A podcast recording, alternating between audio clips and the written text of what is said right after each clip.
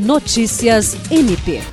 O Ministério Público do Estado do Acre recebeu nesta terça-feira a visita do senador Sérgio Petecão, que trouxe o projeto de lei por ele apresentado para instituir uma política nacional de proteção e atenção integral aos órfãos de feminicídio. O projeto é decorrente de uma iniciativa do MPAC por meio do Centro de Atendimento à Vítima. O parlamentar foi recebido pelo Procurador-Geral de Justiça Danilo Lovisaro do Nascimento. A coordenadora-geral do Centro de Atendimento à Vítima, Procuradora de Justiça Patrícia de Amorim Rego, também participou. O procurador-geral agradeceu a iniciativa do senador de levar ao Congresso Nacional uma proposta tão necessária para o Acre e o Brasil.